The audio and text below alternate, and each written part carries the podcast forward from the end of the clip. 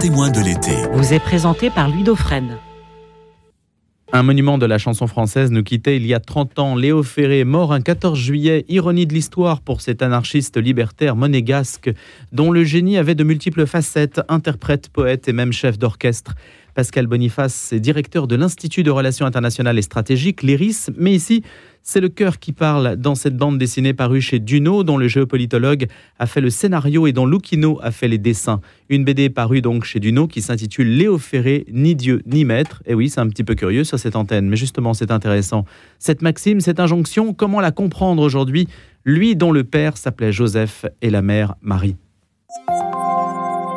Bonjour Pascal Boniface. Bonjour. Léo Ferré, chez vous, c'est une passion Oui, c'est une passion qui m'habite depuis oh là, plus de 50 ans maintenant. Euh, je l'ai vraiment connu, ça a été un choc émotionnel pour moi euh, quand j'avais 14 ou 15 ans.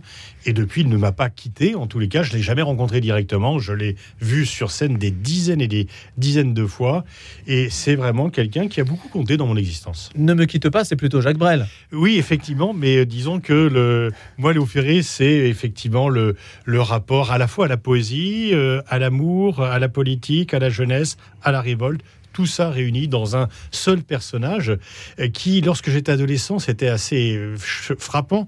C'était quelqu'un qui était plus vieux que nos parents, mais qui paraissait plus jeune que nos parents, euh, dans sa révolte, dans sa façon de parler, dans sa façon de s'adresser directement aux adolescents. C'est amour anarchie, c'est-à-dire que ce monsieur du plus de 50 ans a laissé pousser ses cheveux, sa crinière de lion, Léo le lion, etc. Et effectivement, il y a un long texte, il n'y a plus rien, qui pour certains était un texte nihiliste qui pour moi était un texte au contraire de mobilisation, de revendication.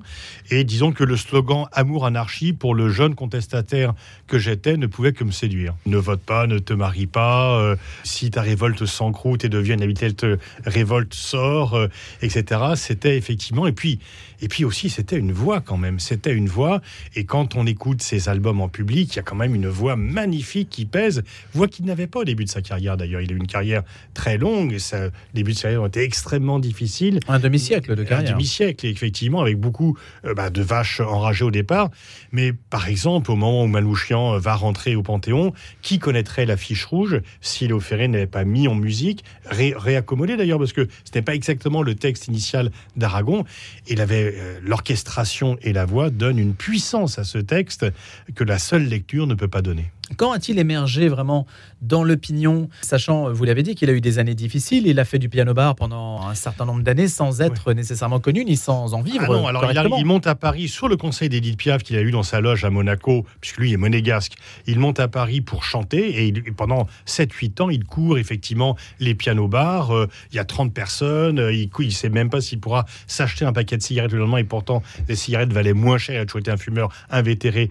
Là, il commence à avoir du succès c'est à la fin des, au milieu des années 50, mais c'est aussi euh, Paname, euh, Paris Canaille, chanté par Kenry Sauvage, qui lui donne un certain succès. On peut dire que son premier grand succès, c'est l'Alhambra 61. Il a déjà mis en musique Aragon.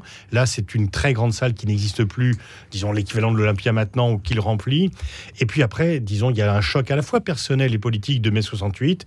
Il rencontre, euh, il quitte sa seconde femme, il rencontre Marie-Christine, qui va laisser libre cours à son génie créateur, alors que sa seconde femme, Madeleine, qui l'avait beaucoup aidé à se mettre en scène au début, l'avait un peu enfermé dans un rôle, disons, peut-être trop variété. Est-ce qu'il doit aussi une forme d'ascension, une forme de compagnonnage avec le Parti communiste? Alors non, il a jamais, il a, il a été adhéré au Parti communiste pendant 24 heures. Il a été une réunion au Parti communiste. Il veut prendre la parole, il dit tu parleras plus tard. Il dit non, moi c'est pas plus tard, je m'en vais. Et en même temps, la dernière fois qu'il a chanté sur scène, c'était à la fête de l'humanité euh, avec Bernard Lavillier. Il a chanté deux chansons avec le temps et petite coquetterie, les anarchistes.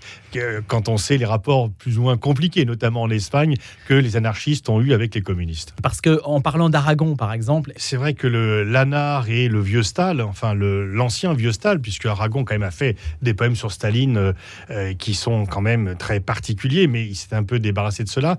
On peut dire que Léo Ferré euh, respectait les communistes en tant que classe ouvrière, pendant la classe ouvrière, mais cette, la doctrine marxiste était trop enfermante pour lui. C'était profondément un libertaire. Sait-on, euh, Pascal Boniface, si on remonte dans son enfance, à quoi était dû justement ce positionnement-là? Était-ce dû aux violences dont il a fait l'objet dans euh, le pensionnat de Bordighera où son père, qui était une personnalité rigide, je crois. Tout à fait. Elle l'avait inscrit. Est-ce que ça, c'est lié à un traumatisme d'enfance? Très certainement, c'est que il avait vécu une enfance heureuse auprès de sa mère, de ses tantes et, et son père qui était très rigide, psychorigide même. Euh, là, l'envoie dans un collège à Bordigara en Italie, donc il est coupé de ses liens affectifs. Et on peut dire qu'un collège euh, catholique euh, par des prêtres rigoristes dans l'Italie fasciste des années 30 n'est pas forcément le meilleur lieu pour s'épanouir. C'était les frères des écoles chrétiennes. Voilà. Et, donc, il en a finalement tiré par euh, réaction par rapport à la fois euh, à ce collège qu'il considérait comme une prison en réalité, et aussi à son père. C'est ça qui, par réaction, a développé sa fibre libertaire. Comment ça se construit? Alors, c'est surtout anti-institution. Léo Ferré a toujours voulu être en dehors des institutions. Il a toujours rêvé de diriger un orchestre symphonique. Jacques Lang lui avait proposé de mettre un orchestre symphonique à sa disposition s'il appelait à voter pour François Mitterrand, ce qu'il a refusé de faire pour ne pas être lié aux institutions. Et bien sûr, on se rappelle, bon, son slogan c'est ni Dieu ni maître, euh, et si euh, Dieu existait, il faudrait s'en débarrasser, tout cela. Mais en même temps, il était euh, très ami avec un prêtre en Belgique, et en même temps, il a aussi déclaré que la musique classique lui donnait envie de croire en Dieu. Donc c'est un rapport un peu compliqué avec la religion qu'il avait, mais effectivement, il appartenait à cette fibre libertaire qui fait que l'Église, comme institution, comme toute institution, ne pouvait pas avoir son assentiment. Ça contraste avec son milieu social, son père qui avait une position euh, intéressante, importante euh, à Monaco. Oui. Est-ce que ça, ça contraste avec ensuite des choix idéologique que vous faites On a beaucoup reproché à Ferré sa fortune. Il n'avait pas de fortune, il était à l'aise, mais il n'avait pas de fortune. Il y a eu des mythes comme quoi il avait une Rolls, il n'a jamais eu de Rolls. Il, avait, il faisait des dizaines de milliers de kilomètres pour aller d'un tour de champ à un autre. Donc il avait une CX confortable, mais pas du tout la Ferrari. Et c'est d'ailleurs assez amusant parce qu'on a toujours reproché à Ferré de faire payer le prix des concerts. Il fallait bien payer les musiciens et les autres. Et alors que le prix de, ses places dans ses concerts était quatre fois moins cher que Maxime Le Forestier ou Jean Ferrat à la même époque. Mais comme il se revendiquait comme libertaire, bien sûr, euh, on, il devait en faire un peu plus. D'ailleurs, il a une formule dans un long texte, et basta, où il disait Tu vois la différence entre Ford et Fiat et moi C'est que Ford et Fiat envoient des ouvriers dans les usines et se font de l'argent avec. Moi, j'envoie mes idées dans la rue et je me fais de l'argent avec. Ça te gêne, moi non. Et mes idées qui sont toujours les mêmes, donc euh, même s'il avait acquis un certain confort, mais pas du tout l'ultra richesse, eh bien, il était resté fidèle, il est toujours resté fidèle à ses amis et euh, notamment François Dacla qui a été viré d'une maison de disques. Il a du coup changé de maison de disques par solidarité avec euh, lui euh, et à ses idées. Il est mort toujours libertaire. Comment ses parents euh, appréhenderont-ils euh, sa vocation musicale? Très mal. Enfin, sa mère le protégeait, euh, mais son père disait Mais non, tu vas pas faire de la musique, la musique ne nourrit pas son homme.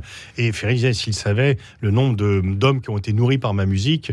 et donc, son père voulait qu'il soit dentiste, avocat, un métier sérieux. Fort heureusement, il fait un stage chez un dentiste, il renverse un produit anesthésiant sur l'œil du patient, donc il est viré tout de suite. Tant mieux pour la chanson, la poésie, et tant pis pour les dents de Monaco. Ça se joue parfois très peu de choses, la vie.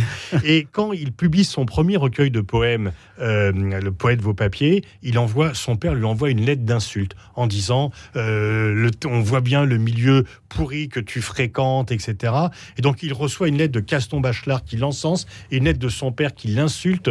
Et bon, ils se sont encaissés par la suite, mais oui, son père était un peu pétiniste, etc. Et donc pour lui, euh, le musical, c'était forcément la débauche et les lieux de perdition. Le lieu, Monaco, a compté oui, parce qu'en en fait, il est enterré à Monaco. C'est là qu'il a vécu une enfance heureuse.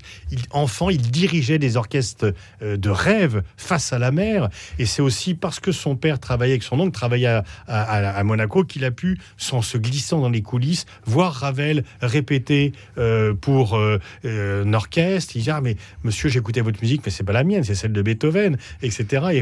Et, et, donc il, a vu des, des grands chefs d'orchestre. C'est ça aussi qui a compté dans sa vocation. Et puis surtout, au moment où il avait mis en musique un long texte d'Apollinaire, la chanson du mal-aimé, il a été refusé par la radiodiffusion française.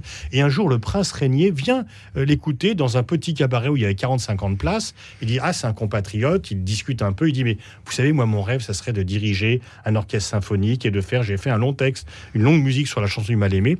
Et du coup, le prince Régnier, comme un vrai mécène, a mis à sa disposition en 1957 l'orchestre de, l'Opéra de Monaco. Il a pu jouer à Monaco euh, devant ses parents qui du coup étaient là contents et ça a été effectivement essentiel pour lui. Alors c'est ce paradoxe entre un positionnement anarchique, anarchiste, libertaire et un adossement quand même à des institutions qui sont à l'opposé normalement de ce à quoi aurait dû adhérer Léo Ferré. Effectivement, il était antimilitariste, il meurt un 14 juillet, euh, il était anarchiste. C'est une ironie constante. Il, naît à Monaco. Comme il disait, yes, il y a un immense provocateur. Et lui, qui était non-croyant, disait Mon père s'appelle Joseph, un père s'appelle Marie, mais c'est la fin des ressemblances. Le Léo Ferré, chef d'orchestre, on a des traces de ça. Oui, il y a notamment euh, Mathieu, son fils, a réédité un coffret de 18 DVD. Alors c'est vraiment une œuvre euh, complète euh, où il y a toutes ces émissions de télévision, mais il y a surtout la capture, enfin la retransmission que lorsqu'au Palais des Congrès en 75, j'ai eu le bonheur d'assister deux fois à ce, concert, il dirigeait un orchestre symphonique de 80 musiciens, 60 choristes, tout en chantant. C'était fantastique, c'était inoubliable. Et ce concert a été filmé, il existe. Il y a aussi d'ailleurs dans ce coffret, il dirige un orchestre devant la cathédrale de Barcelone. C'est absolument magnifique. Et donc, effectivement, on peut retrouver des traces de Ferré chantant et dirigeant un concert. Et la profession des chefs d'orchestre était vraiment très mécontente de voir un chanteur dit de variété diriger un orchestre. Mais les, les, musiciens des concerts Padoue l'ont applaudi dès la première répétition, parce qu'ils connaissaient la musique, le moins que l'on puisse dire. Et donc, été vraiment formidable. Une fois encore, moi, j'ai pu assister à ces, à ces concerts. C'était vraiment, il dirigeait l'orchestre tout en chantant, tout en... Et il a fait connaître... Il y avait 3600 personnes tous les soirs au Palais des Congrès, sans subvention, et des gens qui n'avaient jamais jamais écouté de musique classique, qui ne connaissaient pas Coriolan ou le concerto pour la main gauche de Ravel, et qui l'ont écouté pour la première fois. Et Léo Ferré disait, mais Karajan, quand il fait euh, une représentation, c'est 1000 visions dans une salle qui sont subventionnées. Moi, je fais ça vraiment euh, avec mes propres moyens. Et il disait qu'il voulait aussi, par rapport à la poésie, mettre des petits trous de la musique sur la poésie pour l'amener aux autres. Parce qu'effectivement, il y a de multiples poèmes, Baudelaire, Verlaine, Rimbaud, euh, Rutebeuf, qui sans lui ne seraient pas connus. Et il disait que la poésie n'est pas faite pour rester dans le haut des bibliothèques, inaccessible au grand public, mais pour être accessible par la musique. Et quand vous écoutez Spleen ou les poètes de 7 ans de Baudelaire ou de Rimbaud, mis en musique par Léo Ferré, vous êtes transporté, vous êtes transporté. Moi, j'ai révisé le bac de français en écoutant euh, ces poèmes mis en musique par Léo Ferré. Quand le ciel bas et lourd pèse comme un couvercle sur l'esprit gémissant en proie aux longs ennuis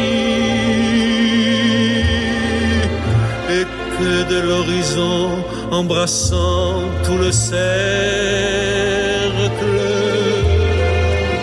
il nous verse un jour noir plus triste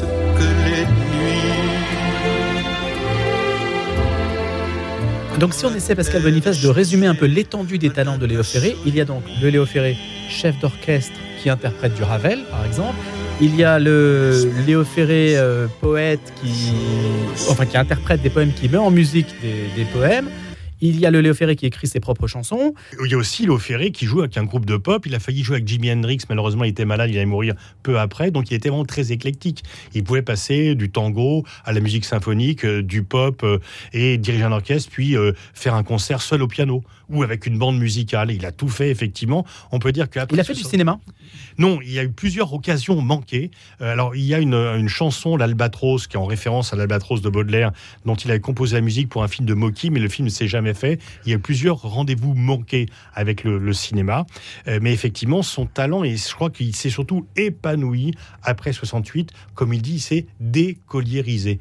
Euh, Marie-Christine, sa troisième femme, lui a retiré le collier qui l'enfermait un peu. Par exemple, sa seconde épouse ne voulait pas qu'il chante les anarchistes parce qu'elle pensait que c'était trop provocateur, que ça allait le couper du grand public. Il a été très longtemps interdit à la radio. Il y a plein de chansons lorsqu'il dénonce la torture en Algérie au début des années 60.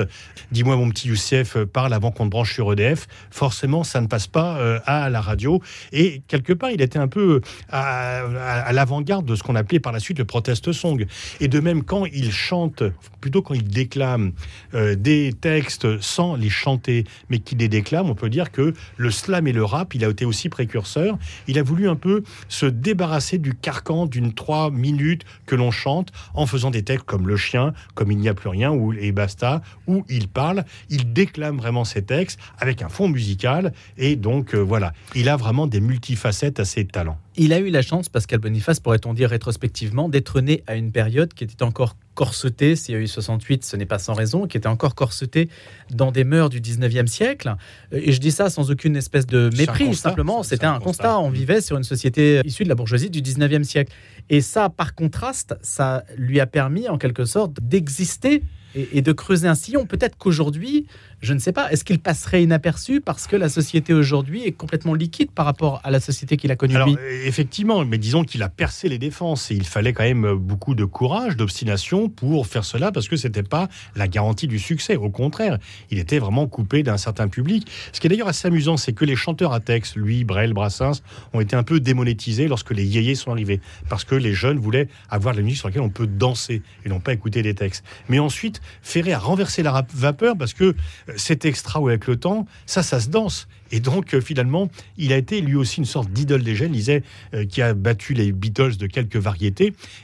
Le Figaro, lors du concert de Bobino 69, donc juste après mai 68, disait La clique de Nanterre est devenue la claque de Bobino. C'était une insulte, mais qui a été récupérée comme un compliment par Barclay et par Léo Ferré, parce que après 68, ces tours de chant étaient quasiment des meetings. Et il y a notamment ce disque Bobino 69 où euh, le spectacle est dans la salle. Il y a le tour de chant de Ferré et le public accompagne ce tour de chant par de multiples participations. Georges Brassens se disait aussi anarchiste. Oui, effectivement, mais il n'avait pas cette fougue et il n'avait pas cette rencontre avec la jeunesse. Disons que Brassens était l'anarchiste euh, acceptable pour la société, débonnaire, et il, Léo Ferré incarne beaucoup plus la révolte que Georges Brassens. D'ailleurs, c'est pas un hasard. Regardez, à Paris, il y a un immense square Georges Brassens, il y a un tout petit square Léo Ferré, je dû me battre comme un chien pour que ça se fasse. Il y a de multiples écoles Georges Brassens, il n'y a pas beaucoup d'écoles Léo Ferré, et pourtant, contrairement à Brassens, Léo Ferré a mis en musique de nombreux poèmes. Il a fait quand même 40 à 50 albums contre 10 ou 12 pour Georges Brassens. Mais disons que Brassens, c'est plus acceptable, ça dérange moins le système que Léo Ferré. Disons que c'est bonhomme, c'est bonhomme, alors que Léo Ferré, effectivement, quand il euh, des textes très conditionnels de variété, quand il déclame des textes très politiques, c'est vraiment la révolte au sens. Bon, Brassens n'a jamais eu cette rencontre avec la jeunesse que Léo Ferré a, a eu. Donc il y a eu plusieurs vies dans la vie de Léo Ferré. Chef d'orchestre, comme vous l'avez dit, la musique pop, euh, tout seul, le piano, etc. Alors que Brassens, c'est plus linéaire, y compris musicalement. Et quand Brassens, quand même, attaque le 14 juillet, attaque les, les défilés militaires et qu'il préfère ne pas aller honorer la, patrie à ce moment-là, c'est quand même aussi assez disruptif pour l'époque. Oui, effectivement, même certains textes de Brassens, bon, sur Garogori, etc., qui sont effectivement euh, euh, dérangeants. Mais une fois encore, c'est euh, la contestation, disons, bonhomme et rigolarde de la société, alors que Hello Ferré, c'est vraiment amour-anarchie, c'est vraiment la révolte, c'est vraiment le renversement du système. Alors, la révolte, euh, est-ce une révolte muette? Est-ce une révolte qui propose quelque chose? Est-ce une révolte qui est autre chose que lyrique? En fait, il voulait que les gens fassent la révolution dans leur tête. À la fin de, il ne voulait plus chanter les anarchistes parce qu'il disait le drapeau noir c'est encore un drapeau. Je veux pas que les anarchistes deviennent l'hymne officiel euh, de l'anarchiste. Ça n'aurait pas de sens. Et donc, en fait, il disait vraiment que chacun soit libre de sa propre vie. Euh, sans, il ne voulait pas être à la tête d'un courant, à la tête d'un mouvement. Il voulait juste que les gens s'habituent à réfléchir et s'habituent à contester l'autorité, que l'autorité ne soit pas naturelle.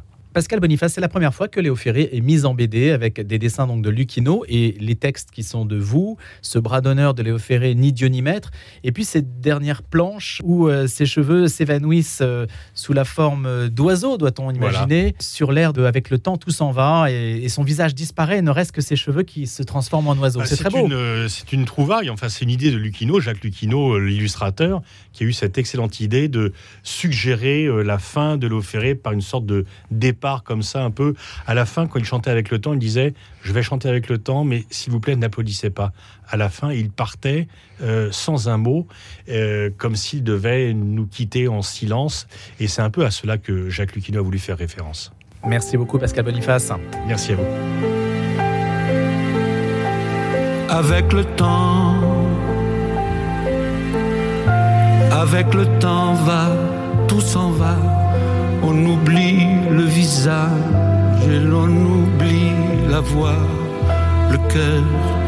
Quand ça bat plus, c'est pas la peine d'aller chercher plus loin, faut laisser faire et c'est très bien.